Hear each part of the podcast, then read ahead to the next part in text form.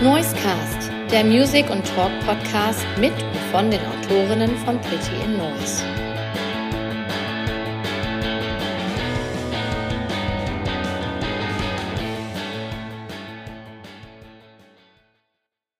Hallo, liebe Hörerinnen und Hörer vom Noisecast. Wir sind zurück aus der Sommerpause. Vier Wochen musstet ihr ohne uns aushalten, aber jetzt sind wir wieder am Start. Heute der Marc und ich habe einen ganz wunderbaren Gast, auf den ich mich schon sehr lange freue, denn ich bin ein großer Fan seiner Musik. Ich begrüße oh. im Noisecast Georg auf Lieder. Moin Marc, ich freue mich hier sein zu dürfen. Georg, ähm, wo bist du gerade? Du hast mir eben im Vorgespräch schon gesagt, du bist gerade on the road. Ja, ich bin gerade, äh, erstmal freut sich total, dass du meine Musik machst. äh, und äh, ich freue mich auch dabei zu sein. Und ähm, genau, ich bin gerade in Dänemark im, im Urlaub. Ich bin zum allerersten Mal hier und ganz angetan. Hm. Ich, äh, ich spreche das auch direkt an, weil ich habe in der Vorbereitung habe ich mir so ein bisschen deine Kanäle angeguckt, Facebook, Instagram und so weiter. Und da habe ich einen Post entdeckt und mhm. da stand, dass du eigentlich dein Telefon aushaben wolltest im Urlaub. Ja. Genau. Ähm, aber in drei Wochen kommt dein Live-Album. Ja. Scheiß, scheiß, Timing, oder? Ja, ja ey, aber irgendwie, ja, ließ es, sich, ließ es sich nicht anders stellen und es hat sich halt irgendwie, das ist ja immer so eine, so eine, so eine Aufgabe, irgendwie den passenden Zeitraum für einen Urlaub zu finden.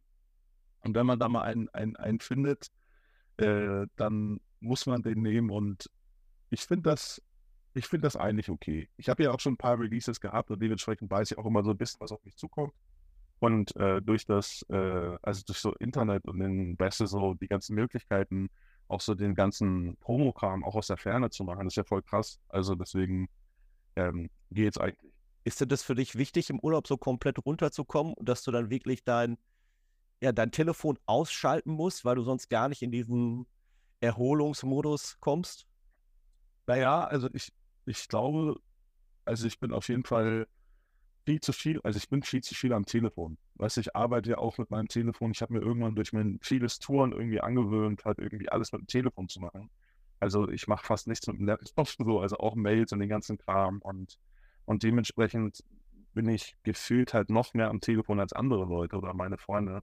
Ähm, und deswegen ist es schon ein wichtiger Bestandteil für mich im Urlaub, das Telefon einfach wegzulassen und äh, das schaffe ich nicht immer, weil ne, hier und da muss man dann nochmal was, was tun. Und ich bin ja auch mittlerweile für mich selbst so die eierlegende Wollmilchsau, muss mich um alles kümmern, was ich auch super finde. Aber das heißt auch, dass man immer so ein bisschen am Start sein muss. Ich merke aber für mich, dass die Zeiten, wo ich äh, mal so komplett Schicht mache und gar nicht am Telefon bin, mir wirklich gut tun. So, also wirklich, das ist, äh, ich meine, das sind ja auch einfach die ganze Zeit viel viele Infos, die man da so reingeknallt bekommt und man hat gar keine Zeit, das irgendwie zu verarbeiten. Und dadurch, dass es mittlerweile aber jeder so macht, äh, ist es halt auch einfach gesellschaftsfähig. So, und das, äh, da muss man sich selber ganz bewusst mal rausnehmen. Deswegen ist eigentlich im Urlaub das Handy wegtun ein ganz wichtiger Bestandteil, aber ich mache es trotzdem nicht so viel, wie ich es machen sollte. Mhm. Ja, also ich mache das oft so, dass ich so manche Apps, die mich dann irgendwie doch nerven oder die Zeit rauben, dass ich die dann so eine Zeit lang runterschmeiße vom Telefon, dass ich gar nicht in diese, äh, dass ich von denen nicht verführt werde. Aber funktioniert das dann auch? Also ich meine, ist es, weil, weil eine App neu zu installieren, das ist ja kein Akt. Also ist es dann für dich auch so, dass du sagst, okay, das bleibt dann wirklich fern?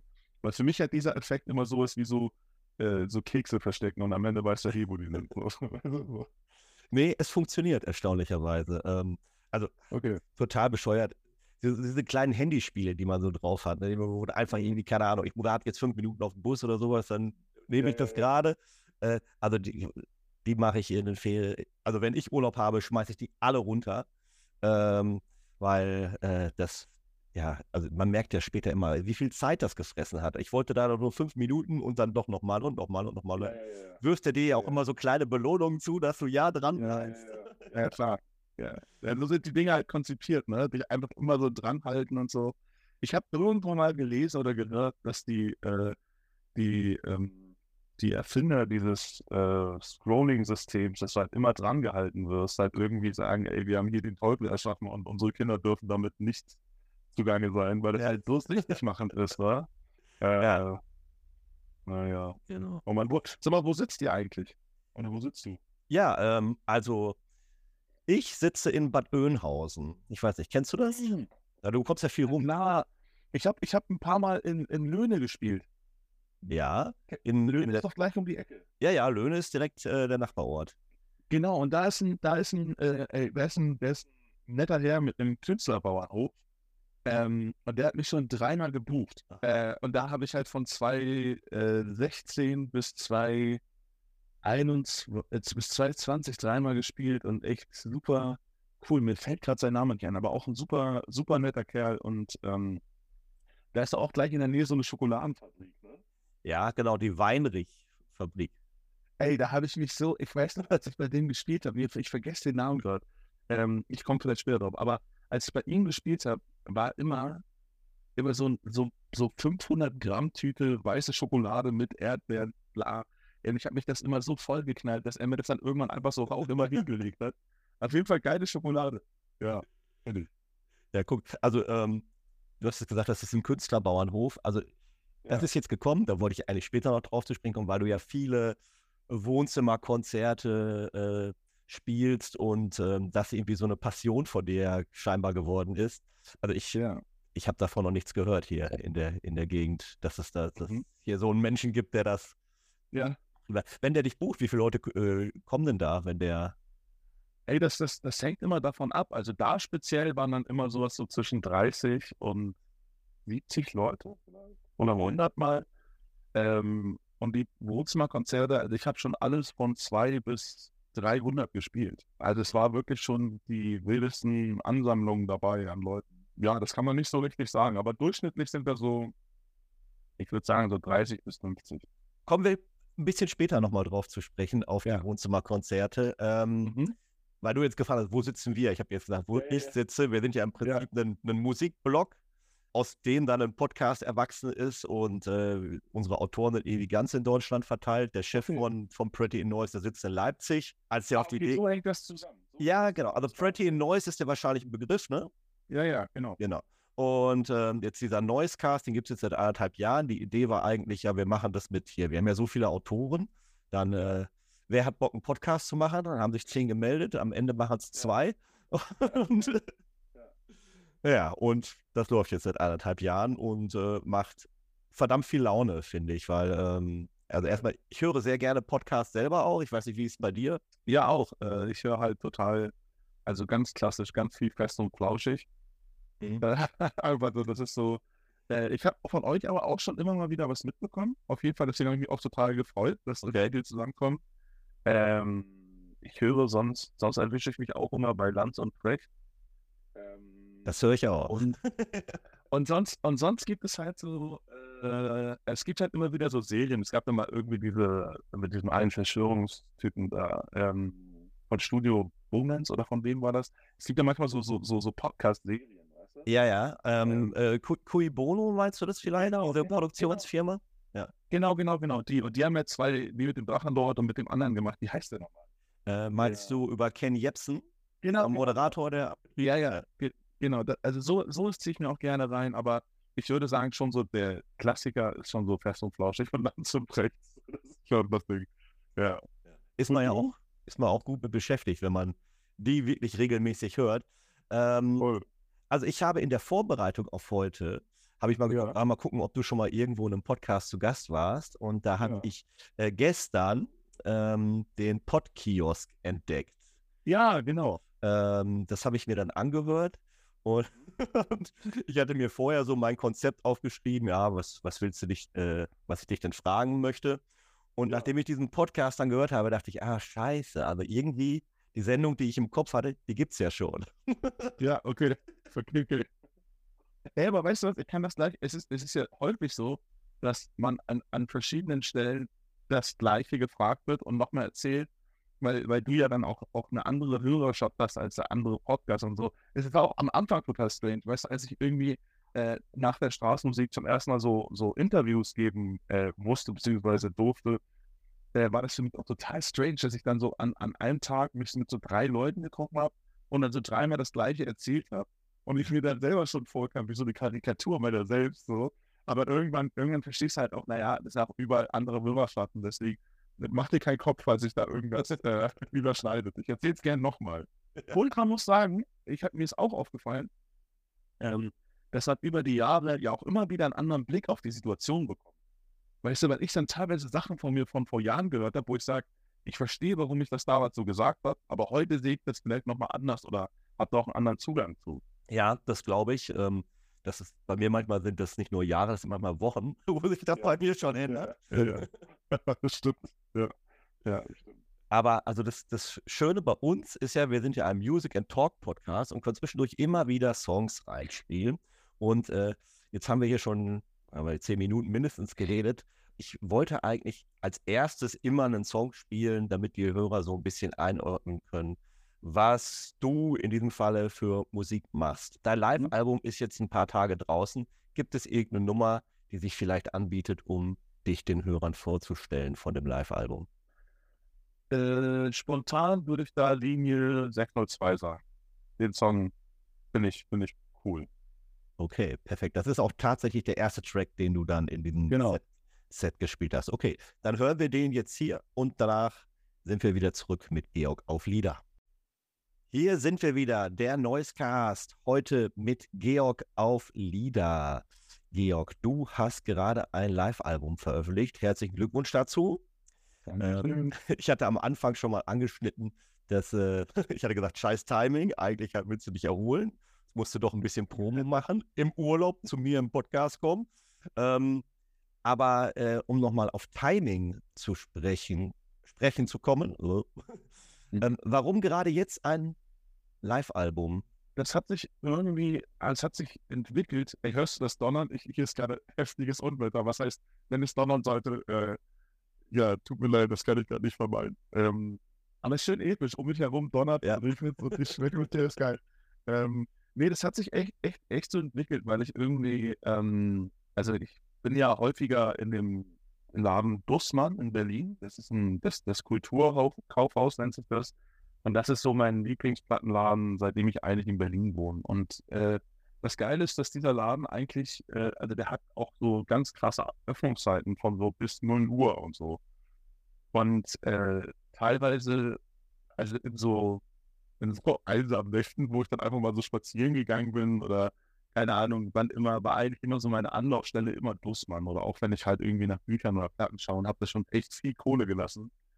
Und irgendwann habe ich mich dann da halt so ein bisschen länger unterhalten mit einem Mitarbeiter, der mich dann auch kannte. So. Und, äh, und so hat sich dann so ein freundschaftliches Verhältnis irgendwie entwickelt. Und dann hat der mich halt darauf angesprochen, dass die auch so Platten machen mit Künstlern.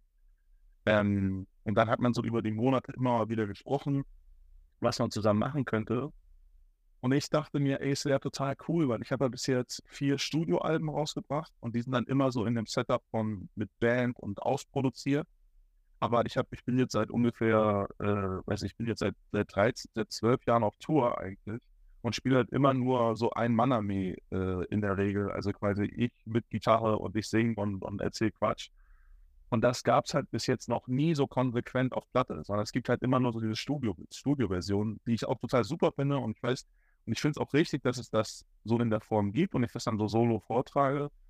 Aber ich habe natürlich dann auch über die Jahre immer wieder Leute gehabt, die gesagt haben, so, hey, warum äh, gibst du diesen Song in dieser Version oder so wie du bei uns gespielt hast, war es perfekt oder dann gab es auch teilweise Songs, die ich solo gespielt habe, die aber nicht irgendwie in, in, in so eine Produktion gepasst haben oder in so einen Albumkontext.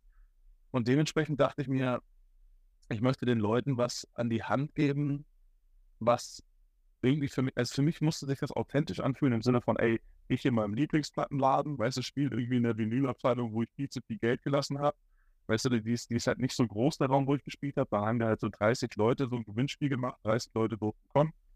Ähm, so dass es auch so eine Live-Atmosphäre gab. Und dann war es halt wirklich alles das, was gespielt wurde, ist halt passiert. Da sind auch Fehler passiert, aber scheißegal. Das sollte halt einmal so ein Konzertabend sein und äh, nach vier Alben einfach auch mal so ein konsequentes Live-Album von mir, auch mit so Songs, die man bisher, die ich bisher noch nicht äh, offiziell veröffentlicht habe. Und ähm, genau, und das hat sich halt dann einfach so, so ergeben. Deswegen, ähm, ja, einfach nur, es hat sich so ergeben. Ja. War ja eine äh, ausreichende Antwort. ja. Ey, das äh, ist eigentlich zu viel Quatsch. Nein. Ich sage ein bisschen weniger. Absolut, absolut gut so. Du hast, äh, also ich habe mir gestern das, das Live-Album ähm, am Stück einmal angehört. Als ich gehört hatte, ah, Georg auf Lieder äh, macht ein Live-Album, dachte ich, voll geil. Der ist so witzig, wenn, ich, wenn der live ist. Also ich habe dich, ich habe dich einmal, habe ich dich live gesehen. Und ähm, da war es, das war ein Vorprogramm von Matzen. Ähm, ah, gar nicht in, in Hannover. Äh, ja. Ich glaube, es ist jetzt zwei Jahre her oder so. Oder ein Jahr. Ich weiß es gar nicht. War das letztes Jahr? Ich glaube, es war letztes Jahr. Genau, es war, letzt, es war letztes Jahr. Es war eins dieser Konzerte verschoben, verschoben, verschoben, verschoben. Und ja. ähm, dann warst du da im Live-Programm und äh, ich kannte vorher deine Musik, kannte ich, ja. aber irgendwie hat es irgendwie nie gepasst. Also auf Festivals, wo ich war, da hast du gespielt, da lag ich noch im Zelt meistens. Mhm. Und ähm, danach, ey, wie witzig ist denn der Typ? Und du warst irgendwie wie auf 180 bei diesem Konzert. Also, mhm. du hast eine halbe Stunde Zeit gehabt, glaube ich, und da hast du so viel reingeballert. Da waren so viele ja. Ansagen drin, aber auch so viele Songs. Und du hast in einem ja. Tempo gespielt. Ja. Äh, das fand ich unfassbar. Ähm, und dann habe ich gesagt, ah Mensch, den muss ich irgendwann mal solo sehen. Äh, irgendwie hat das jetzt irgendwie so in den letzten Wochen, Monaten irgendwie nicht so gepasst, dass ich irgendwo was gefunden habe, wo du spielst. Und dann habe ich gelesen, ah, die Live-Platte kommt. Geil. Mhm. Dann kamen die ersten Songs auf Spotify. Mhm. Waren ja nur die Songs, keine Ansagen, weil ich hatte gehofft, mhm. da sind bestimmt auch viele Ansagen dabei, wo mhm. witzige Stories sind.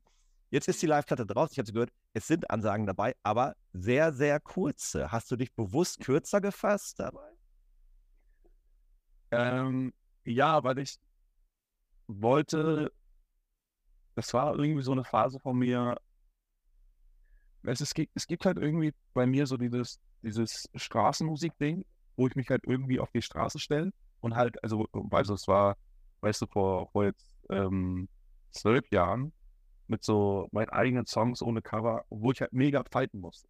Mhm. Weißt du, wo ich so mega fighten musste und auch wirklich, da hast du 0,01 Sekunden Zeit, um zu gucken, ob jemand stehen bleibt oder nicht. Und, äh, und es gibt bei mir dieses Element von, ey, ich kann total fighten. Weißt du, so, ich kann, ich kann ein Publikum versuchen, für mich zu gewinnen und ich gebe mein Bestes. Ich bin auch diesbezüglich halt in den Umfeldern, wo ich spiele, halt auch verwöhnt, weil ich mittlerweile auch schon meine Form gefunden habe, um zu sagen, ey, ich gebe hier alles und weißt du, so, lass uns einen geilen Abend haben, ob mich jetzt jemand kennt oder nicht. Bei Wohnzimmerkonzerten ist es ja so, sagen wir mal, das sind 50 Leute, zwei Leute davon denken, ich bin Helene Fischer und der Rest fragt sich so ein bisschen, was macht der Dicke da vorne? Weißt du, so, also so, und dementsprechend gehe ich halt irgendwie auch nach vorne und hole mir mal Platz. So. Und äh, bei Matzen zum Beispiel ist es halt auch so, da weißt du, da stehst du halt vor 4000 Leuten oder keine Ahnung, wie viele Leute da waren und dann musst du halt in einer halben Stunde so drücken, weil du, weil wenn du da oben stehst vor 4000 Leuten, das erträgt keine Stille. Weißt du, wenn du dann irgendwie die ruhigen Töne anschlägst und dich keiner kennt, dann ist es halt total, ähm, dann, dann kann es passieren, dass so eine Dynamik passiert von, dass die, dieses, dieses Gemurmel und dieses Gelauschen und dass die, die Aufmerksamkeit nicht da ist, dass es halt irgendwie dann so überhand nimmt. Und es ist total schwierig, das so als, als Ein-Mann-Band dann quasi so oben zu halten, so die Aufmerksamkeit auch von den Leuten. Und deswegen ist das für mich ein anderes Setup gewesen, weil ich mir dachte so, ey, weißt du, das ist jetzt so vertraut. Hier sind meine Leute, hier muss ich in, An Anführungsstrichen nicht kämpfen, sondern hier geht es halt um die Mucke. Und hier kann ich mich ein bisschen zurücklehnen und die Musik halt irgendwie sprechen lassen. Ähm, und so ein bisschen was dazwischen ist auch, aber das war jetzt nicht so, dass ich das bewusst entschieden habe, sondern einfach auch für mich gemerkt habe, ach, das war jetzt einfach ein anderer Zugang zu der zu, der, zu, dem, zu dem Abend und so. Und da habe ich mich auch gefragt, wie das so zustande kam. Ähm, ja, aber ich glaube, es war einfach auch, es war einfach für mich ein vertrauter Rahmen. Ich weiß nicht, ob das sinnig klingt, aber so war es. Ja. ja so. Auch ein gutes Zeichen ist, glaube ich, wenn man die Platte hört, mhm. die ist ähm, gehört relativ schnell vorbei. Also ich dachte, mhm. wie, das war es schon. Ähm, am, Ende de, am Ende der Platte äh, sagst, also die, die, Leute rufen da Zugabe und du sagst, es waren nur 30 Leute. Ähm, bei, dem, bei dem letzten Song ähm, ist auch äh, frenetischer Jubel, das hört sich nach deutlich mehr an. Mhm. Und ähm, da sagst du, auch, ja, ich habe leider keine Zeit. War das wirklich zeitlich so limitiert, äh, dass du gesagt haben, keine Ahnung, du hast jetzt hier deine 90 Minuten und weiter geht's nicht? äh, ich glaube, man hat so ein bisschen drüber nachgedacht, wie viel auf eine Platte passt, aber dann eher unbewusst. Aber ich, ich, ich ey du, ich, ich glaube auch einfach echt viel Scheiße. Also, weißt du, ich weiß auch teilweise Ansagen, teilweise gar nicht. Manchmal fragen mir auch auf der Bühne, Alter, was erzähle ich hier gerade? Dann äh, irgendwie, weißt du, irgendwie weißt du schon ein bisschen, was ich mache, aber teilweise freestyle ich auch einfach viel. Und äh, ich höre auch heute Konzerte auf mit, ey, mehr kann ich nicht. Ist das so? Und das ist natürlich auch Quatsch, das weil ich natürlich immer mehr kann. Aber irgendwie, irgendwie finde ich es auch so ein bisschen geil, manchmal Leute mit so einem Fragezeichen also das finde ich so ein bisschen geiler, als nur ein Ausrufezeichen zu sein. Und äh, deswegen, ich wüsste gar nicht genau, was ich damit gemeint habe, aber ich habe es gesagt. Ja. Am, äh, zu Beginn der Platte ähm, sagst du, dass du dieses ganze Set, äh, was du da, dafür überlegt hast, dass du das versucht hast, so chronologisch aufzubauen. So ein mhm. bisschen so durch deine Karriere durchgehst. Du hast jetzt schon gesagt, angefangen hast du als Straßenmusiker. Und ich würde ja. gerne noch einen Schritt zurückgehen, wenn ich über deine musikalische Sozialisation sprechen möchte mit dir. Und zwar ja. hast du die Schule geschmissen. Und ja. zwar mit dem Vorhaben, ich werde jetzt Rockstar und Musiker. Ja. Ja, wie hat denn da dein. Also war das wie ich, ich höre jetzt auf mit der Schule, ich brauche das sowieso nicht, ich werde sowieso mein Geld mit Musik verdienen können? Nee, also es war einfach für mich so, weißt du, vorher, also es klingt so ein bisschen pathetisch vielleicht, weil ich weil ich ja jetzt nicht irgendwie 30 war und den Entschluss getroffen habe, sondern mit so 16 oder 17. Aber weißt du, vorher hat nichts für mich Sinn gemacht. Also gar nichts. Ich habe einfach nirgendwo reingepasst. So, also es war für mich, ja, es war für mich einfach alles sinnlos. Ich hatte total viel Energie, aber ich wusste halt nie, wohin damit. Und ich wusste auch nie, wohin äh, mit dieser Energie, oder ich wusste gar nicht, was man konstruktiv mit dieser Energie, die man mit sich so rumträgt, was man damit konstruktiv anfangen kann. Und ich hatte auch in meinem Umfeld Beispiele davon, größtenteils von Leuten, die nicht so konstruktiv mit ihrer Energie umgegangen sind. Und äh, weißt du, so ich bin, ich bin Hauptschüler, so das ist so dementsprechend, das war halt nicht sehr, weil sie kommen nicht aus einem, aus einem Akademiker-Umfeld, wo man irgendwie großen Zugang zu Kunst hatte oder irgendwie, weißt du so, das war für mich in dem Moment, wo ich Musik für mich entdeckt habe, hat sich für mich so eine so eine sinnvolle Welt erschlossen, wo ich gemerkt habe, ey, hier bin ich einfach zu Hause und hier, hier kann ich, hier kann ich, äh, hier kann ich irgendwie sein. So. Und dementsprechend habe ich auch für mich gemerkt, ey, ich wüsste gar nicht, ob wenn ich damals alles gewusst hätte, was ich heute weiß, ob ich dann genauso klar gesagt hätte, ey, ich scheiß auf alles, ich mache das jetzt. Ich weiß auf jeden Fall, dass es wichtig war, weil dadurch bin ich jetzt da total happy mit dem, was ich habe, dass ich so, so meine kleine Hörerschaft habe, dass ich so kontinuierlich Sachen machen kann, und dass ich wirklich das auf äh, mir so peu à peu was aufbaue, auf, was auf einem gesunden Fundament steht und so.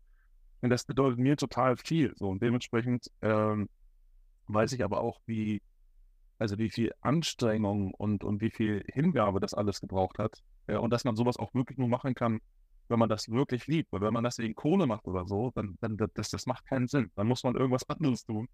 Ähm, und dementsprechend war mir aber damals klar, egal was es bedeutet, ich muss genau das machen. So. Und das war für mich zum ersten Mal so richtig, keine Fragezeichen, alles klar, das ist genau mein Ding. Und es hat, und alles hat andere hat sich einfach wie Zeitverschwendung angefühlt. Also ich wusste damals schon, ich werde das jetzt mein Leben lang durchziehen. So. Und meine Mutter, äh, ich, ich, bin ja bei meiner Mutter groß geworden. Und, äh, und meine Mutter äh, hatte natürlich auch extremste Bedenken, zu Anfang, aber er hat sich eine halbe Stunde mit mir unterhalten, mir in die Augen geguckt und gesagt, so, alles klar. So, ich weiß, dass du es dass ernst meinst und dass du es durchziehen wirst. So.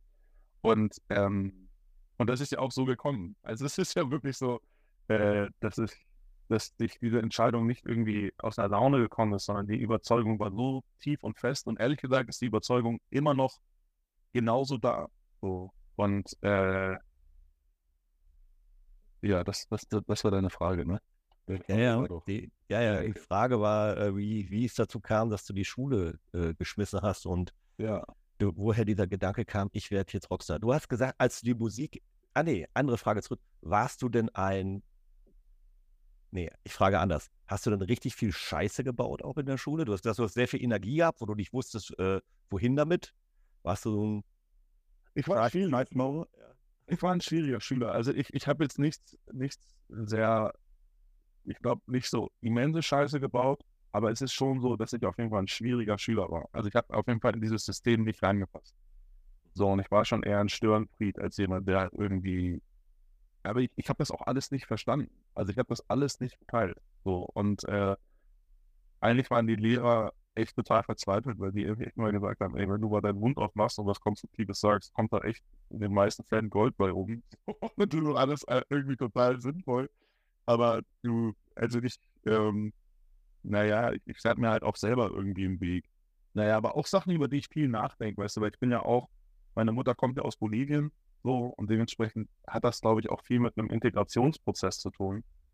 Ähm, und das wird mir auch erst so, jetzt erst bewusst mit so, mit so 35, weißt du, weil ähm, ich für mich zum Beispiel glaube, dass auch diese ganze Wohnzimmerkonzerte-Kiste, weißt du, die so, so 500 Konzerte spielen in, was weiß ich, vier Jahren, ähm, mich hat auch erst so richtig hier ankommen lassen. Weißt du, davor war ich irgendwie so, so, so ein bisschen wurzellos und habe nicht so richtig verstanden, wie was irgendwie so funktioniert. So.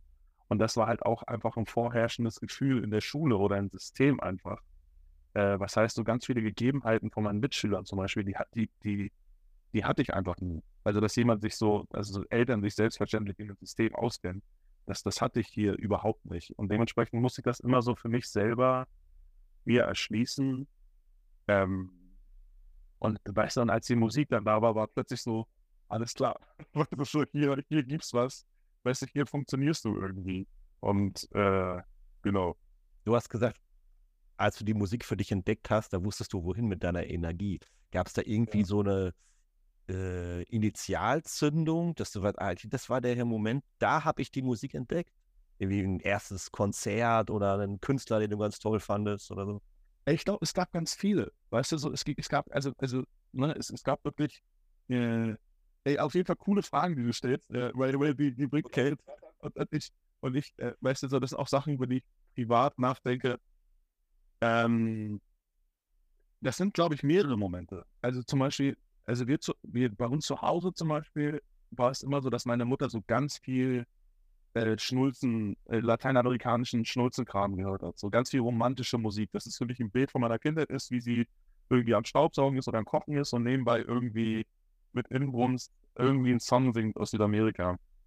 Ähm, dann irgendwann, weißt du, ein, ein Bekannter der Familie, der irgendwie bei einem Hoffest äh, im Hinterhof von der Wohnung, wo wir gewohnt haben, dann für so zehn oder was weiß ich, 15 Leute Guantanam Guantanamera gespielt hat und alle durchgedreht sind und das für mich der coolste Typ der Welt war. Bis hin zu, irgendwann hat mein Onkel mal eine alte Gitarre dagelassen, mit der ich aber überhaupt nichts gemacht habe. So, sondern die stand einfach rum. Aber ich merke, das waren so ganz viele kleine äh, äh, Steine, die das Große dann irgendwie so ins Rollen gebracht haben. Ähm, und und irgendwann, ich glaube, so final ausschlaggebend war ein Urlaub in Bolivien 2001, wo ich bin ja eigentlich mit Hip-Hop sozialisiert, also so von meinem Umfeld und so. Und wo ich dann in Bolivien war, haben halt meine Cousins, die waren auf einem ganz anderen Film und haben halt irgendwie den ganzen Tag die Californication von den Peppers gehört. Und da war es bei mir so, Alter, was zur Hölle geht hier ab? Und dann habe ich halt irgendwie, hat mir mein Onkel Bolivien so ein paar Akkorde gezeigt und seitdem gab es halt nur noch die Klampe. Und vor allem fand ich es auch so geil bei dieser Platte Californication. Das sind ja super minimalistische, ähm, also der Bass ist super ausgecheckt, die Drums auch und äh, aber die Klampe, also die, die ist ja super minimalistisch. So, das kommt ja auch daher, dass John Frusciante irgendwie von seinem Junkie-Dasein irgendwie da wiedergekommen ist und sich ganz vieles erstmal wieder erschließen musste. Und dementsprechend halt irgendwie auch so aus der Not eine Tugend gemacht hat und aber voll die catchy Riffs gemacht hat, äh, die dann auch nachspielbar waren für Anfänger und mir auch gezeigt haben, krass, ich kann auch mit wenig Effort oder so auch schon Songs schreiben und irgendwie mich, äh, wie soll ich sagen, ähm, mich ausdrücken. Ey, und keine Ahnung, und weißt du, dann waren da, dann war da halt irgendwie diese Platte. Danach habe ich mir diese Platte auf Kassette aufgenommen in Bolivien und dann habe ich zwei Jahre lang diese Kassette jeden Tag gehört ähm, weil es war auch ja noch nicht mit dem Internet da und, und mit, mit Streaming und so, das war alles noch nicht so. Äh, und irgendwann hat diese Kassette, die ist so viel langsamer geworden. Irgendwann fängt sie an zu leiern und ich habe die so, so viel gehört, dass als ich dann mir irgendwann die CD gekauft habe, ich irgendwie gedacht habe, Alter, krass, das ist ja wie, wie, also wie, wie halt irgendwie meine Kassette auf Speed, so, weil ich gar nicht gemerkt habe, ne, dass, dass das Ding ja an sich einfach langsamer geworden ist. Und, und keine Ahnung, ey, und dann irgendwann Hardcore die Ärzte gehört, Songs nachgespielt von denen und äh, ich glaube, ganz ausschlaggebend war dann irgendwann einfach äh, so Queens of the Stone Age, so 2004 entdeckt oder so und da war für mich alles vorbei. Da war für mich alles klar, das ist die Richtung. Ähm, und deswegen gab es so mehrere Momente, die das Ding, glaube ich, so nach Hause gefahren haben. Ich habe gerade hier im Urlaub ganz viel die erste und zweite Queens of the Stone Age Platte gehört. Und diese Energie und diese Power, da habe ich, da ist mir auch nochmal aufgefallen, ja, das war auf jeden Fall so der letzte Anstoß, dass ich sage, okay, das war's. Okay. So, das soll es halt. Der, der Moment, als dein Onkel dir da so ein paar Akkorde gezeigt hat auf der Gitarre, war das der erste Moment, wo du dann äh, ein Instrument dann in der Hand hattest? Du hattest ja gesagt, dass ja. ihr nicht jetzt so ein Künstlerhaushalt oder so wart. Äh, ja. Schon, also ich glaube, ich glaube, ich glaube vielleicht nur als, als also, ja, ich glaube schon. Also stand meine Gitarre rum, habe ich mal in die Hand genommen, also da wusste überhaupt nicht damit anzufangen. Aber es, es gibt keine, keine Musiker in der Familie. Und der Onkel, der mir das gezeigt hat, der ist noch nicht, also der ist auch nicht auf meiner Familie, sondern angeheiratet. Also der, der Ex-Mann meiner Tante mittlerweile. So in Bolivien. Das heißt, ich komme aus keiner Künstlerfamilie. Ja. Okay. Ich glaube, es wäre einfach Zeit, jetzt mal wieder ein bisschen äh, Musik einzuspielen. Ähm, ja. Ein Song, den äh, habe ich mir im Vorfeld schon überlegt, weil ich darauf mhm. gleich noch drauf zu sprechen kommen möchte. Und zwar von deiner äh, Live-Platte der Hähnchentag-Song. Ja. Und äh, als zweiten Song, wir nehmen ja auch immer so ein bisschen wie andere Künstler rein, du hast schon ein paar An äh, Anknüpfungspunkte geliefert. Red Hot Chili Peppers oder Queens of the Stone Age? Was wünscht dir was? Ich würde ich würd sagen, um das so richtig, um mal so richtig auf die äh,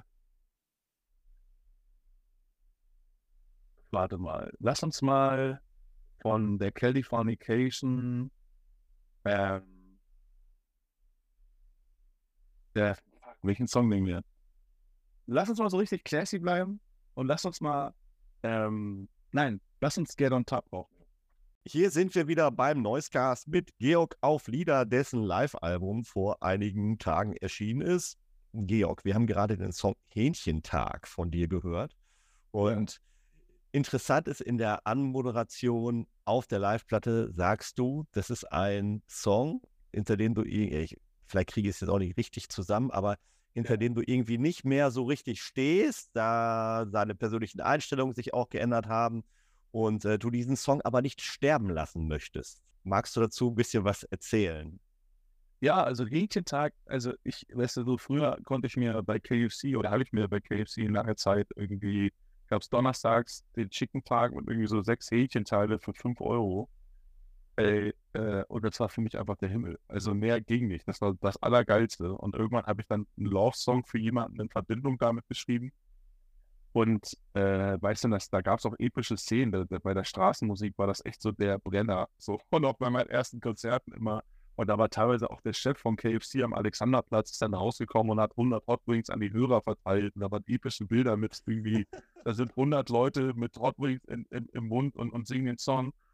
Aber weißt du, mit der, mit der, mit der Zeit hatte ich für mich natürlich auch gepeilt, so, ey, weißt du, diese ganze Massentierhaltung und, und, und, und auch dieses KFC-Ding und weißt du, das ist halt einfach echt ganz fürchterlich und schlimm.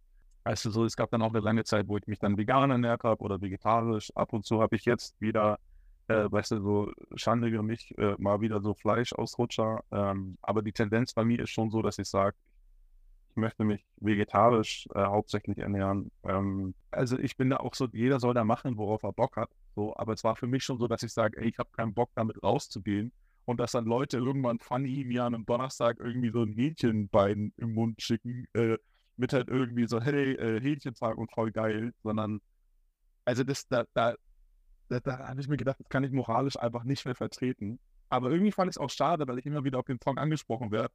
Und ich dachte mir, ey, weil die Zeit ja sowieso so im Wandel ist, kann man dann vielleicht auch einfach zeigen, dass sich Dinge vielleicht auch modifizieren lassen. Und deswegen habe ich ja auch den Song hochgeladen in der Hähnchentage in Anführungsstrichen Veggie-Version. Und dazu kommt ja, dass selbst bei KFC mittlerweile es auch vegetarische ähm, äh, äh, Teile gibt. Ähm, und daher kam das. Also ich, ich war einfach, weißt du, früher war bei mir einfach alles scheißegal, nicht viel drüber nachgedacht. So, und, und, und ich, ich hätte das einfach nicht mehr so richtig, ich konnte das nicht mehr so richtig vertreten.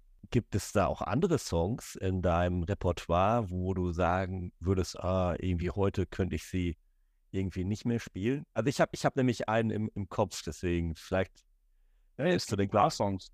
Es gibt, es gibt ein paar Songs, die ich, die ich nicht mehr spiele. Also es gibt, äh, ja, es gibt ein paar Songs, ich weiß gar nicht, ob ich die nennen muss, aber es gibt ein paar Lieder, wo ich einfach merke, die sind für mich nicht, nicht mehr repräsentativ für das, was ich heute tue. So, weil es ist ja auch krass, weißt du, du man, man fängt irgendwie an, Songs zu schreiben und umso älter du wirst, umso reflektierter wirst du auch, umso mehr peilst du auch, ey, was, wofür du, wofür stehst du oder, oder was findest du richtig, was findest du falsch. Und äh, dementsprechend ist mein Set auch, glaube ich, was ich da spiele, auch repräsentativ für Songs, ähm, die ich, wo ich heute auch noch meinen Stempel drunter tun kann und sagen kann, ja, das finde ich cool.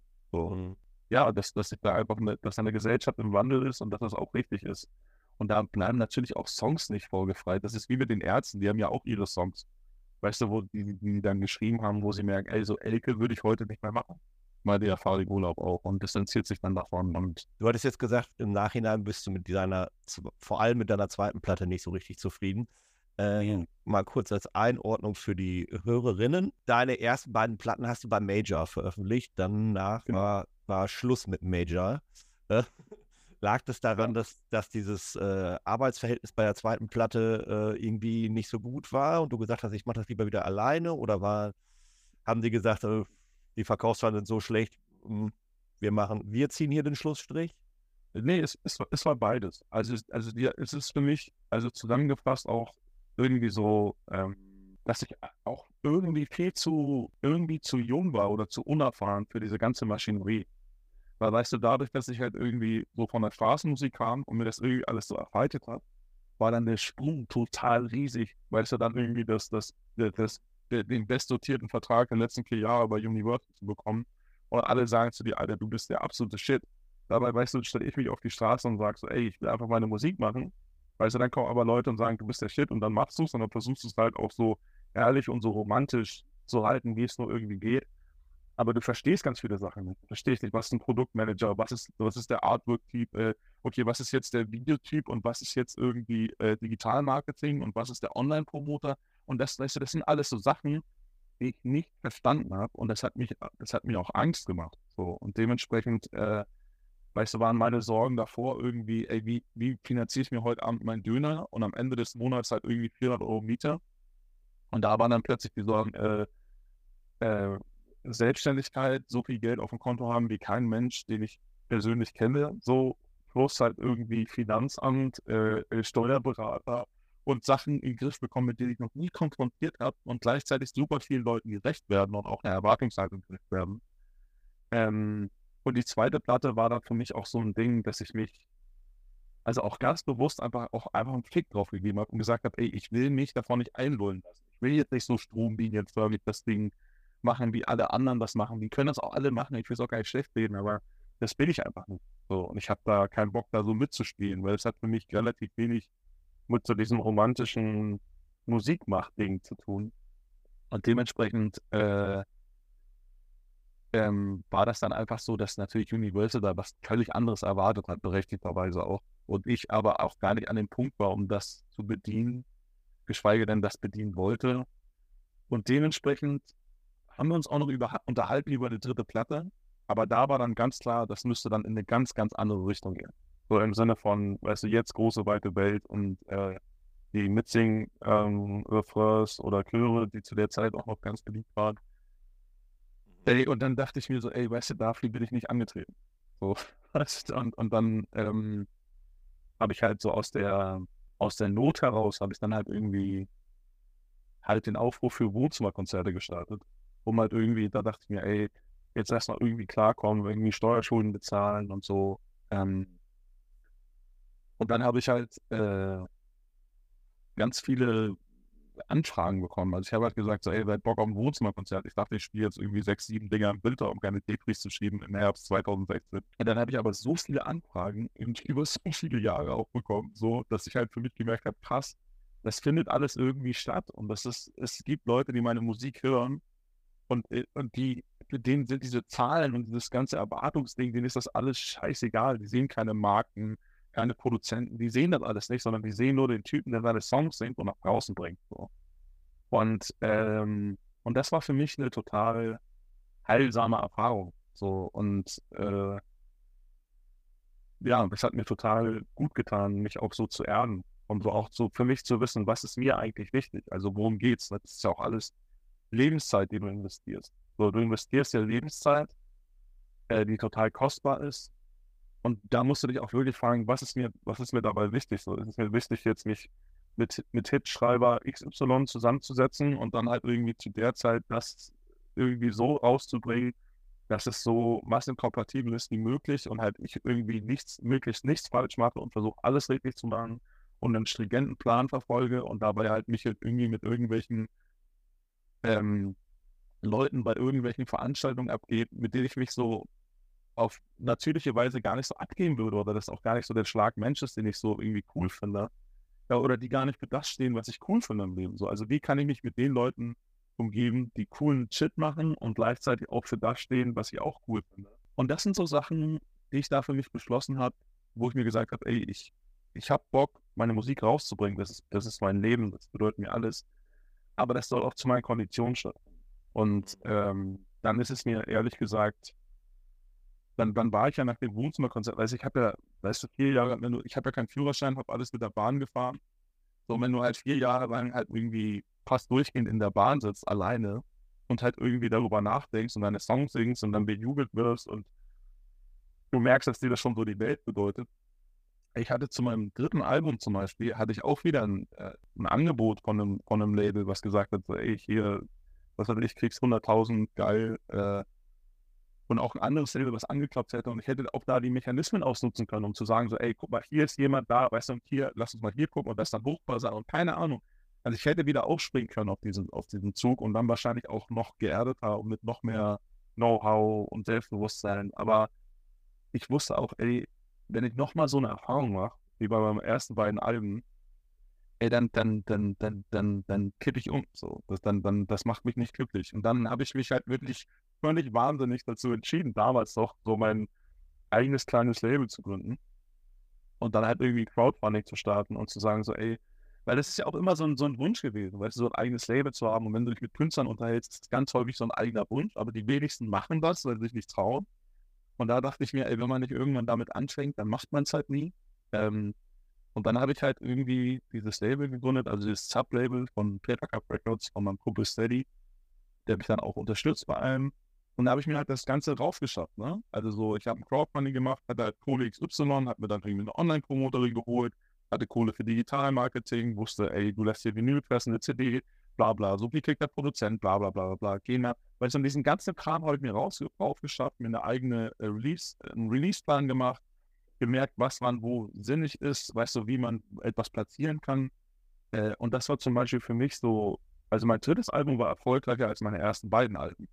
Mhm. Was heißt, äh, auch so von dem, was so promomäßig ging und so, und äh, das auch zum Beispiel das Feuilleton ähm, ähm, ich da auch gute Reviews bekommen habe oder hast nicht gesehen.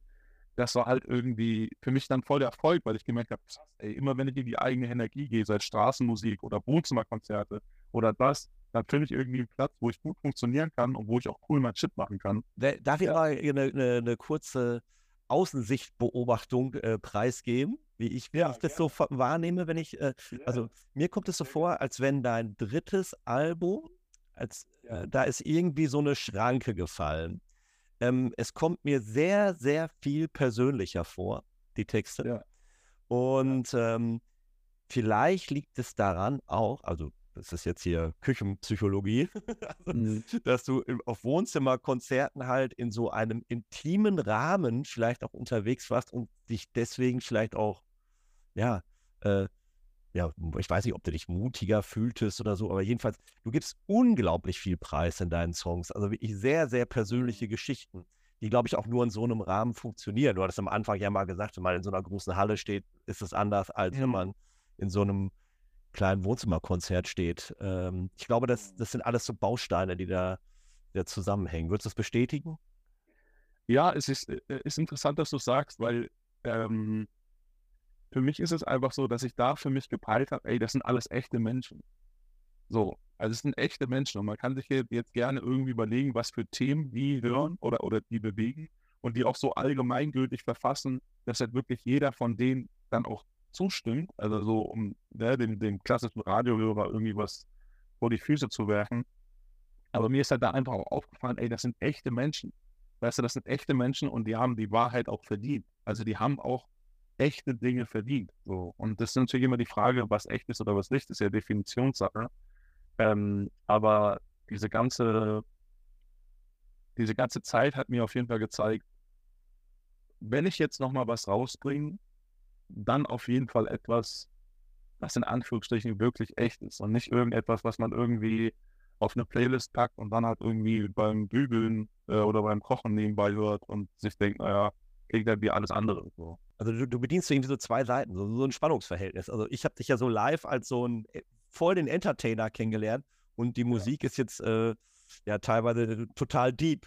Ne? Mhm. Und ähm, das ist, äh, ich glaube, das, was Leute, die deine Musik mögen, ähm, sehr, sehr an dir, glaube ich, mögen. Ja, aber guck mal, da zum Beispiel, ne? Es ist auch echt krass, weil zum Beispiel, wenn man über diese Zeit nachdenkt bei Universal, ne? Die wollten halt, halt ein sehr klares Bild. Weißt du, ein sehr klares mhm. Bild von, was ist das jetzt eigentlich? Weißt du, so und allgemein sagen immer Leute, hä, was ist das, das ist dies, das ist das, das ist dies. Und irgendwann habe ich auch für mich einfach aufgehört, ähm, versuchen, das in so Schubladen zu stecken, im Sinne von so, das ist nur das, das ist nur dies, das ist nur dieses, das ist nur das. Weißt du, weil das Leben funktioniert ja auch gar nicht so. Das Leben funktioniert ja auch nicht so, dass du nur eine Facette hast und dann komplett durchziehst, sondern es ist ja, es ist ja facettenreich, es ist bunt, es ist vielfältig. So, und ähm, mir hat es auf jeden Fall total gut getan, mir einfach so ein Go zu geben für, ey, alles ist richtig. Ich meine, alles ist cool. Du kannst der absolute Clown sein und im nächsten Moment irgendwie einen Song über äh, das schlechte Verhältnis äh, zu deinem leiblichen Vater singen und das, das schließt sich überhaupt nicht miteinander aus. Und vielleicht ist das eine auch nur wegen dem anderen möglich. Weißt du, so keine Ahnung. Und äh, ja, aber das war auch, auch ein wichtiger Prozess zum Beispiel, dass ich mir das irgendwann auch so zugestanden habe. Und da für mich selber nicht immer mir selbst so ein Fragezeichen zu sein, sondern zu sagen, naja, so ist es halt. Ich glaube, wir müssen mal wieder einen Song spielen. ja. Wir hatten jetzt schon ein bisschen über ähm, ich hatte jetzt gesagt, dass du sehr viel Preis gibst. Du hast sehr viele persönliche Songs. Ich hatte jetzt hier ein paar auf der Liste. Ähm, mhm. Vielleicht gehst du mit d'accord. Also ich hatte mir wegen dir überlegt, das ist der Song, den ja, du deiner Mutter, Mutter geschrieben Voll. hast. Ähm, dann nehmen wir den ähm, von der von deiner Live-Platte, die gerade erschienen ist. Und ähm, ich wollte eigentlich gerne noch was anderes daneben packen. Ich wollte dich mhm. Fragen, über die Frage sind wir hinweggeprescht oder drüber hinweggekommen, mhm. wie so das, das Verhältnis unter Straßenmusikern eigentlich ist. Ist es so ein, hat man da so ein Konkurrenzdenken oder äh, hat man so ein, wir sitzen hier alle in einem Boot-Vibe und äh, ich, keine Ahnung, die Ecke funktioniert gut, das sage ich jetzt meinem Kollegen, dass der da auch mal spielt. Äh, ja. Kann ich mir überhaupt nicht vorstellen, wie das ist. Vielleicht kannst du uns da mal. Das hängt, das hängt so ein bisschen äh, das hängt so ein bisschen davon ab, wie lange jemand dabei ist. So, also ich glaube, so neue Leute, die sind in der Regel erstmal so, dass sie so die Regeln kennen. Im Sinne von so, ey, weißt du, jeder muss hier seine Kohle verdienen und jeder hat halt irgendwie, was weiß ich, dann eine Stunde und dann kommt der andere dran und dann dies und es gibt halt auch einfach dann Ego-Teddys, die dann komplett für sich durchziehen. Ähm, an sich ist das schon so eine, äh, gibt es da schon so eine Szene, die so zusammenhängt, so, aber irgendwie hatte ich das Gefühl, dass ich da auch nie richtig reingekommen bin. Also so weißt ich war irgendwann auf dem Alexanderplatz der Bestverdiener, habe die schwierigsten Plätze halt irgendwie gespielt und das Ding nach Hause gefahren. Aber auch einfach, weil ich immer gefeitet habe. Ich habe immer gefeitet. Für mich war das halt kein Spaß. Weißt du, ich gehe nicht raus, um halt irgendwie, yeah man, let's have a drink und lass uns ein Bier saufen und halt irgendwie nebenbei Wonderwall spielen. So. Also ohne das jetzt irgendwie klein zu machen, das ist auch toll, dass sie es machen. Aber für mich war es ein Fight und Überleben. Ich wusste halt ganz genau, ich muss meine Miete bezahlen, ich muss mein Essen bezahlen, ich muss langfristig irgendwo meinen Platz finden, weißt du, so bla, Angst, Angst, Angst, äh, Druck, Druck, Druck. Und gleichzeitig liebe ich das auch, auch und das ist mein Sinn im Leben. Und dementsprechend habe ich da auch nicht so richtig, glaube ich, auch so mal Platz gefunden in so einer Szene, weil die, glaube ich, auch so anderen Motiven da waren oder mit so einer anderen Entspanntheit. Und ich glaube, die auch meinen Hassel gar nicht so verstanden haben und gleichzeitig ich da auch nicht so richtig reingepasst habe, weißt du? Weil, weißt du, so, ich, ich bin halt dann auch jemand, der halt irgendwie in der Regel halt irgendwie damals noch irgendwie Seiten auf Null hatte und halt irgendwie Air Max getragen hat äh, und nicht so weit weg war von irgendwie Hose in Socken, aber gleichzeitig mit der Akkuklampe seine Songs spielt und halt irgendwie, was weiß ich, halt Queens of the Stone Age hört oder sich halt irgendwie die ganze Zeit irgendwie Punkgeballer reinzieht. Ähm, und ich auch, ich auch so ganz viele, äh, so eine gewisse Uniformiertheit irgendwie nicht so richtig mitgemacht haben, die, die die anderen so mitgemacht haben, aber die man teilweise auch braucht, um in so Szenen zu kommen. Das habe ich für mich auch gelernt im Leben dass ich irgendwie so eine gewisse Uniformiertheit der Szenen niemals mitgemacht habe und deswegen auch immer eher so Typ für mich war äh, und niemals irgendwo so richtig ganz reingepasst hat. Und deswegen, ähm, ja, es gibt da eine Szene, in der war ich nie wirklich drin und es ist vielleicht so ein bisschen äh, über so einen Kammscheren zu sagen, dass die alle für was anderes standen als ich, aber die Leute, die ich kennengelernt habe, die haben auf jeden Fall anders gefallen. Also ich sagte, als ich, als ich nach Berlin gezogen bin, so, habe ich so gut wie gar keinen Alkohol getrunken. Ich war einfach da und habe jeden Tag einfach meine CDs verkauft und um mein Übernehmen gekämpft. Also so ganz schlicht, also ganz, ganz plump gesagt. Und ähm, das hat, halt, glaube ich, auch so eine Verbissenheit, die nicht so mit der Leichtigkeit des äh, Don't Look in Anger, in, in Anger spielenden äh, Engländers auf dem Alexanderplatz zusammenpasst. So, keine Ahnung. Ich hoffe, das macht irgendwie Sinn. Macht, macht Sinn. Äh, Anschlussfrage. Ähm, hast du ja. denn ähm, andere Straßenmusiker vielleicht auch kennengelernt, die ja einen ähnlichen Weg wie du, also dass sie halt auch vor diesem Straßenmusiker-Dasein weggekommen sind und jetzt auch auf einer professionellen Ebene Musik machen? Nee. Nein. Das also ist wirklich was richtig Außergewöhnliches bei dir. Ja. Also ich habe ehrlich gesagt keinen von den Leuten, die ich erlebt haben, sind danach irgendwie durch die Decke gegangen oder haben irgendwie, oder dass, dass jetzt noch was von denen mitbekommen. Keine Ahnung, kann ja sein, dass sie total viel noch machen. Mhm. Ähm, das, das, das, möchte ich mir gar nicht äh, rausnehmen, zu bewerten, ob jemand am Start ist oder nicht. Ja. Ich, also ich bekomme es auf jeden Fall nicht mit. Äh, und ich bin da eigentlich schon wie das Auge Mordors. ich kann schon wieder äh, ähm, Nee, eigentlich, äh, eigentlich nicht. Ey, es ist für mich auch total absurd, Mann. Also teilweise ist es ja auch so, weißt ich lebe jetzt seit zwölf Jahren von Musik. Mhm. Weißt von meinen eigenen Songs, von meinem eigenen Quatsch, von meiner eigenen Entwicklung. Und ich weiß auf jeden Fall, dass es total besonders ist, dass es allein schon, weißt du, dass das Dussmann so eine Nummer hier mitmacht, mit mir so eine Vinyl zu machen, so eine, so eine Doppel-LP, überhaupt sowas machen kann, auf vier Alben zurückgreifen kann und es halt irgendwie Leute gibt, die das kaufen, die es hören, die zu Konzerten kommen. Ey, ich weiß auch gar nicht, also für mich bin ich, also weißt du, so, ich spiele halt irgendwie Konzerte von 30 bis vor 300 Leuten, keine Ahnung, weißt du. Und für mich bin ich so derbe erfolgreich, weil jedes Mal, wenn ich da stehe, denke ich mir, Alter, Wahnsinn, ihr singen gerade 100 Leute meine Songs. Es ist der absolute Wahnsinn, weil ich halt wirklich aus dem Nichts komme, weißt du, so, also alles, was ich habe, habe ich mir erarbeitet und bedeutet mir total viel. Ja, und wenn ich da teilweise darauf zurückschaue, was ich alles schon machen durfte oder dass ich jetzt irgendwie sagen kann, ey, ich bringe bald wieder ein neues Album raus und spiele nächstes Jahr eine Tour und irgendwann spiele ich wieder Wohnzimmerkonzerte. Das ist für mich also wunderschön, dass es so funktioniert. Ein Mann Armee selbst erarbeitet eigene Songs, ähm, bemisst man das wahrscheinlich mit einem nochmal anderen, anderen Wert und weiß das so zu schätzen. Cool. Hast du ja auch, auch oft gesagt. Ähm, meine Frage, die darauf abzielte, eigentlich hier andere Straßenkünstler zu nennen. Äh, der Hintergrund war, dass wir, wir wollten ja eben wegen dir spielen, das machen wir jetzt ja. auch. Und ich wollte als ja. zweiten Track vielleicht irgendwie in anderen Straßen, ach guck mal, jetzt kriege ich ja auch eine Nachricht, in den anderen ähm, Straßenkünstler äh, vielleicht noch dazu nehmen. Aber du konntest mir jetzt keine, ich, ähm, ich kann aus ja, okay. dir jetzt einen nennen, aber nenn du. Nein, sorry, nenn, nenn du. Äh, vielleicht, vielleicht kennst du den, kennst du, ich weiß nicht genau, wie man die Band anspricht, aber ich habe die mal auf, dem, auf so einem Clubfestival gesehen. Ähm, und ich glaube, sie kamen aus Belgien, haben aber Straßenmusik in Berlin gemacht lange und haben ja. so kennengelernt. Da haben sie so, haben sie zumindest erzählt. Beranger, Beranger, Beranger, ich weiß nicht genau, wie sie sich aussprechen. Und ähm, ist halt einer am Klavier und einer mit so Sinti-Drums. Und okay. ähm, die äh, war völlig faszinierend, weil das ja auch so ein bisschen das Klischee ist, Straßenkünstler, der steht mit der Klampfe da. Und ähm, Sinti-Drums und äh, Klavier ähm, fand ich jetzt schon ein bisschen außergewöhnlicher schon. Und ja. Da hätte ich die sonst in den Ring geworfen, aber du kannst äh, auch, du, dir ist ja auch was eingefallen. Mir ist das eingefallen, aber wir können die ja auch mit drauf. Ja, ja, geht oder? alles, geht alles. Lass uns, die mit, lass uns die mit drauf tun und dann ein guter Freund äh, von mir aus Wuppertal, mit dem ich auch zusammen Straßenmusik gemacht habe, das passt auch. Da heißt Jan Röttger. Äh, und Jan Röttger ist unfassbar gut und äh, hat nicht so viel Kram rausgebracht, äh, wie er eigentlich äh, schon geschrieben hat.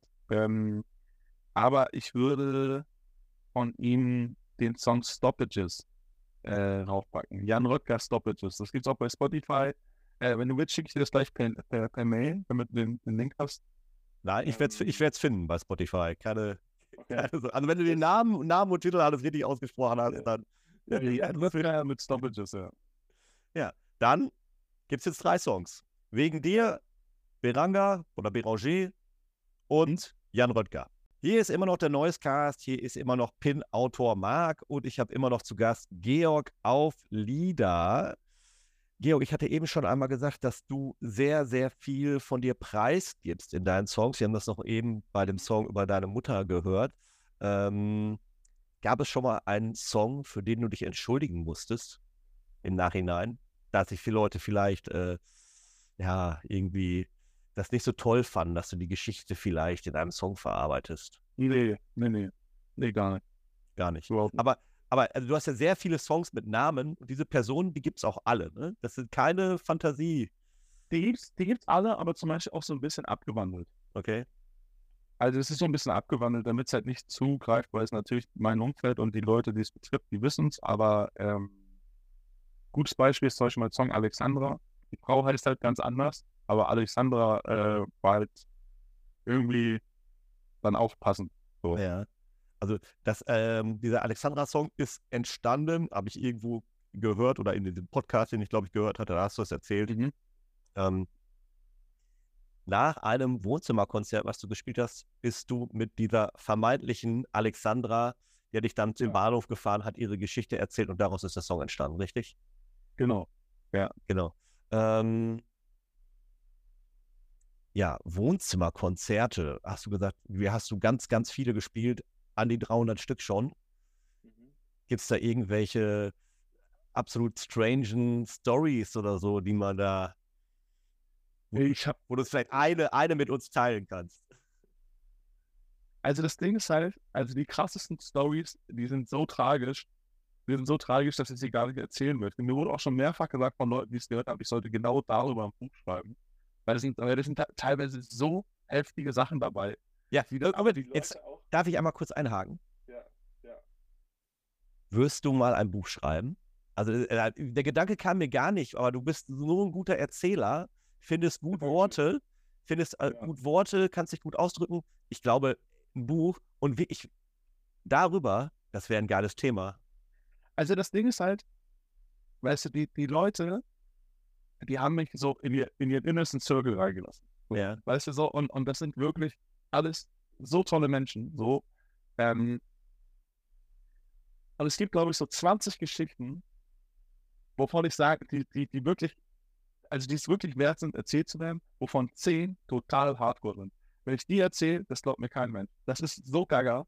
Aber ich habe viel zu viel Respekt vor diesen Menschen, weißt du, weil ich äh, ich, ich, möchte das nicht so nach außen tragen, dass man drüber lacht. Und vielleicht mache ich das in 10 Jahren oder in 15 Jahren, wenn es irgendwie zu weit, zu, wenn so weit zurückliegt. Aber jetzt gerade hätte ich noch so solche Hemmungen, das zu erzählen, weil es für mich so, so anfühlt wie, ey, weißt du, du lässt mich in dein Privatleben, ich komme zu dir nach Hause und was mache ich? Weißt du, so, ich gehe dann raus und, und, und, und habe dann davon mal Profit. Und für mich ist das was anderes, wenn es bei einem offiziellen Konzert stattfindet. Ähm, und deswegen habe ich da irgendwie so moralisch einfach Probleme mit. Aber es kann sein, dass sich das irg irgendwann einfach verfliegt und ich irgendwie dann mit der mhm. Souveränität des Alters merke, so, ey, weißt du was, äh, alles scheißegal, sind alle nur einmal hier, sollen sie alles nicht so anstellen. Aber, aber, aber im Kern jetzt gerade nicht. Aber ich, ich möchte langfristig Bücher schreiben, ja. Und ich bin gerade dabei, ein Buch zu schreiben. Und mein Ziel war eigentlich seit drei Jahren, das 2024 fertig zu haben. Und ich bin jetzt ungefähr bei einem Drittel. Das ist so ein Mix aus so, ähm, es ist so halb biografisch, halb äh, fiktiv.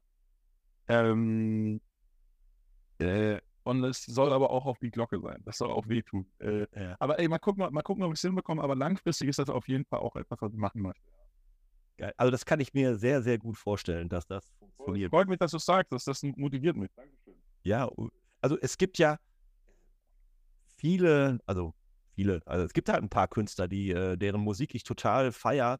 Und ähm, mhm. wenn die, äh, ja, keine Ahnung, nach der vierten, fünften Platte, dann denken die mal, ich schreibe mal ein Buch. Und ähm, also das beste Beispiel für mich ist äh, Nagel vom Muff Potter. Ich weiß, hast mhm. du die, äh, kennst du ihn vielleicht sogar persönlich?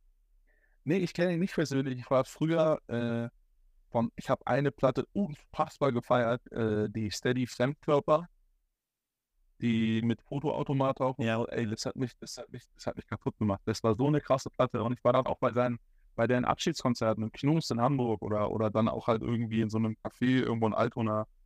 Ähm, ich habe mir das Buch nie durchgelesen. Ich fand es aber irgendwie sympathisch, dass man, glaube ich, von einem Callcenter handelt, weil ich zu der Zeit auch viel im Callcenter gearbeitet habe. Ja, also er hat ja mehrere Bücher tatsächlich schon. Ähm, ja. Also du redest jetzt, glaube ich, über das, ich glaube, das ist das neue oder das letzte Buch, dieses Arbeit, ne? Ich glaube, das erste Buch ging doch von, handelt von einem Callcenter, oder? Äh, also es gibt, es gibt das Buch Arbeit von ihm.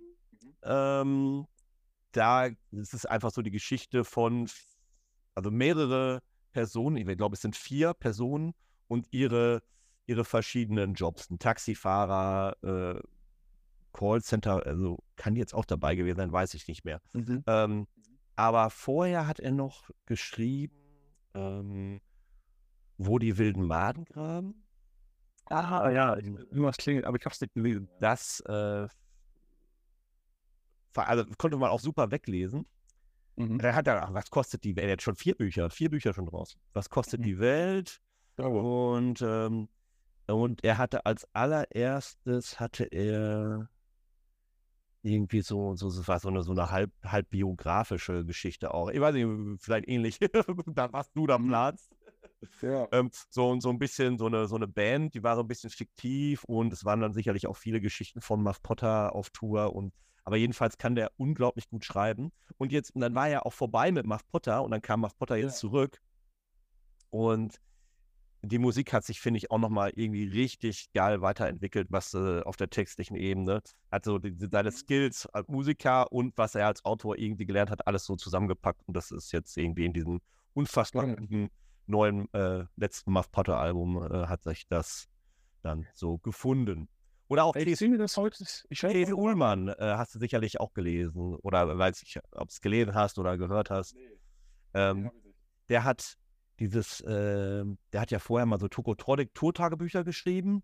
Mhm. Und dann hat er seinen eigenen Roman Sophia, Der Tod und ich. Mhm. Davon gehört oder kennst du die Prämisse? Habe ich, habe ich, also habe ich alles gehört, äh, aber jetzt habe ich mich nicht durchgelesen. Ja. Also Kannst du dir bei Spotify sogar als Hörbuch anhören. Okay. Also okay, okay. dann äh, kommst du ja relativ schnell dran. ja. Ja, das, ja, wie gesagt. Ja, äh, bitte, bitte. Mal jetzt keine so Geheimtipps, aber ähm, äh, wäre ja krass, äh, wenn wir dann irgendwie in fünf Jahren, wenn du mit in die Liste aufgenommen wirst, mit deinem Buch. Hobby nochmal, mal gucken.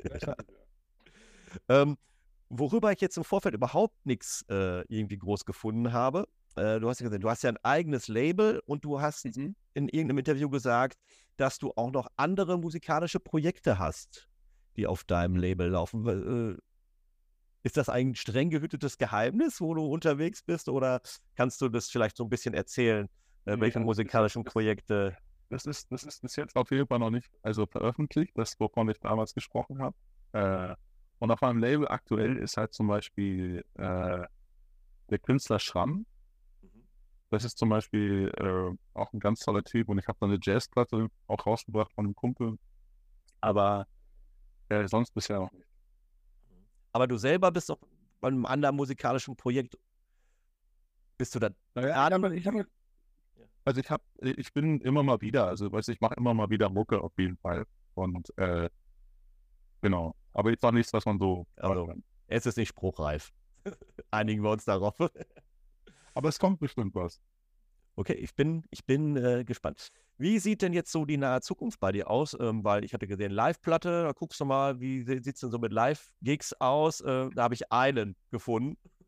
mhm. ähm, äh, darfst du schon was sagen? Ja, also geplant ist äh, jetzt erstmal diese, diese, diese Live-Platte. Dazu kommen jetzt auch äh, bald noch ein paar Termine raus. Ähm, Und dieses Live-Album soll sowas für mich sein wie, weißt du, also ich werde noch mein ganzes Leben lang Musik machen, wenn ich, wenn das alles so läuft, wie ich es mir vorstelle. Ähm, und meine Vorstellung ist dann so, ey, wenn die Leute halt Bock haben, sich das dann so ein, so ein intimes Konzerterlebnis dann irgendwie nach Hause zu holen, dass man immer wieder auf diese Platte zurückgreifen kann. Weißt du, deswegen wird diese Platte schon so richtig als Platte gearbeitet, weißt du, und kommt natürlich auch richtig raus mit Release, mit Singles und mit dem ganzen Kram. Aber das ist für mich zum Beispiel auch eher so das voll langfristige Ding. Das Ding, auf das man immer wieder irgendwie zurückgreifen wird. Ähm, deswegen ist mir auch nicht wichtig, ob es im Juli, im März oder im November rauskommt, ähm, sondern dass es einfach erscheint. Und äh, ich werde dazu auch, auch so, ähm, auch so, so ein paar Radioreisen machen und halt irgendwie ähm, auch ein, zwei Konzerte spielen. Aber die richtige Tour folgt dann zum darauf folgenden Album. So, und das darauf folgende Album äh, soll in gar nicht allzu ferner Zukunft erscheinen. Und dann soll es halt auch ein, äh, eine größere Tour dazu geben. Das ist der Plan. Also ich möchte auf jeden Fall, das Schöne ist ja, dass ich gerade, also dass ich einfach immer Musik mache, dass ich halt immer irgendwie am Machen und Tun bin. Und dadurch, dass ich jetzt irgendwie auch meine eigenen Strukturen habe, ich auf jeden Fall äh, auch garantieren kann, dass ich regelmäßig Kram ausbringe. So. Und äh, genau. Äh, oft ist der Begriff gefallen, Ein-Mann-Armee. du ziehst mit einer Klampfe los. Auf der Platte, äh, ich glaube, eine Ansage ist auch so betitelt. Spielst du gar nicht mit Band? Ähm, doch, ich habe teilweise auch mit Bands gespielt, zum Beispiel auf Festivals oder ein paar Showcases damals. Aber guck mal, die, also das ist für mich einfach nicht finanzierbar. Weißt, ja. ich habe einfach nicht die Größe, wo ich sagen kann, ey, ich komme jetzt irgendwo hin, weißt du, dann kriege ich irgendwie, was weiß ich, 15.000 und davon äh, zieht man dann irgendwie drei für die Band ab, weißt du, so, und dann ist immer noch genügend da. Sondern das, was ich halt mache, ist halt, ey, ich lebe davon. So, und dementsprechend, wenn ich irgendwo hinfahre und eine Gage bekomme, äh, dann brauche ich die für mein Leben. So, und ich kann mir eine Band gar nicht leisten, weil bevor du, bevor du auch nur einen Ton gespielt hast, weißt du, sind schon irgendwie drei Mittel weg und äh, das, das kann ich mir nicht leisten. Und ich habe auch das Gefühl, wenn ich ganz ehrlich bin, dass der Effekt auch nicht so krass ist, dass sich das jetzt irgendwie lohnt. Sondern teilweise ist es dann so, dass ich mit Band spiele, die Leute zuhören und dann, wenn ich aber sage, ey, jetzt spiele ich nochmal zwei Songs alleine und gehe nach vorne, dass es dann erst richtig anfängt zu drücken. Also weißt du, deswegen, ich habe mir da so irgendwie was erspielt, äh, weswegen ich sage, ey, dann mach ich es lieber allein, dann muss ich mich auch nicht an Timing halten und diesen ganzen anderen Kram. Also ich kann einfach irgendwie loslassen und ich, ich höre ja auch häufig auf, weißt du, wenn ich spiele und laber dann irgendwie Scheiße oder, weißt du, dann kommt mir irgendwie der Gedanke, dann mache ich dies, dann mache ich das. Ich bin dann komplett frei, wenn ich irgendwie alleine bin.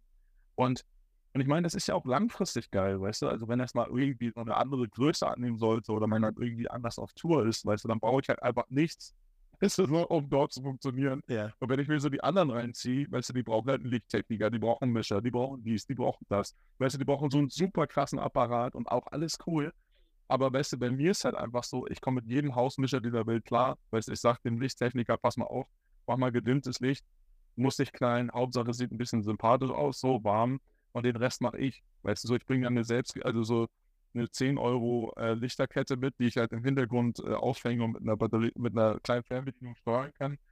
Und das ist meine Lichtshow. Und ich habe mir da einfach, also so organisch und natürlich etwas erspielt, wo ich dann halt natürlich auch so funktionieren kann. Äh, und deswegen macht eine Band, macht eine Band bei mir gar nicht so richtig Sinn, habe ich das Gefühl. Mhm. Dann nochmal der, die Frage, auf die dann, du hast gesagt, in naher Zukunft äh, erscheinende Band. Ja. Äh, ist denn das dann wieder ein Band-Sound, der einem da erwartet? Weil seine Studioalben sind ja, also die ersten drei ja. ist halt Band-Sound. Und ja. ähm, oder ist das dann eher doch wieder so ein ja, Liedermacher-Typ, Ein-Mann-Armee?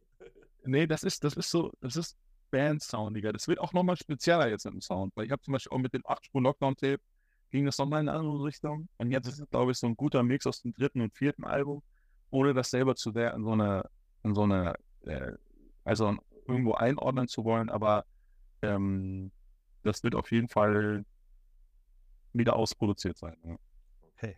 Ich bin gespannt und ich freue mich drauf. Und äh, ich freue mich auch drauf, dich bald mal wieder irgendwo live zu sehen. Und äh, wenn dann Daten rauskommen, wird man das sicherlich äh, finden auf deinen Socials. Du bist bei Instagram, Facebook. Weiß ich, hast du noch eine klassische Website oder hast du dich davon verabschiedet? Ich, ich habe ich hab, ich hab nie gelöscht. Ich habe nur noch, ich habe du kannst zwar georg auf lieder.de eingeben, aber das lenkt dich auf meine Facebook-Seite. Ich habe irgendwann mir überlegt, mal wieder eine zu machen, aber aktuell habe ich halt Facebook, äh, Instagram, einen, einen sehr stiefmütterlich gepflegten äh, TikTok-Kanal äh, und einen YouTube-Kanal, zu dem ich keinen Zugang habe. Also. ja. Irgendwann kommt eh das nächste Ding, und, äh, wo man dann alles reinballern muss. Okay. aber, aber wer, wer dich, äh, wer die äh, Dates finden will, der findet sie auch, wenn man der ein bisschen, genau. sucht. Und äh, man wird bestimmt auch auf prettyinnoise.de darüber lesen, wenn du dann bald auf Tour gehst. Ja, Georg, vielen Dank. Ich äh, bedanke mich. Ich danke, es war ja danke unglaublich, unglaublich lang. Ähm, ja. Aber sehr kurzweilig. Dennoch. Ähm, ja, zum Ende brauchen wir noch zwei Songs. Ähm, also den einen, den bestimme ich, den anderen bestimmst du. Ähm, also ich bestimme, dass wir was von Schramm nehmen. Geil. Ey, mega. Super geil. Super geil. Und, und der andere, das soll dann wieder einer von dir und deiner Live-Platte sein. Ähm, such dir einen aus. Dann nehmen wir doch mal. Äh, blub, blub, blub, blub. Ähm, nehmen wir doch mal Brandenburg. Ja. Okay. Dann, äh, ja, nochmal vielen Dank. Ich wünsche dir alles Gute und hoffentlich sieht man sich bald. Hey, ich danke dir. Hau rein. Bis dann.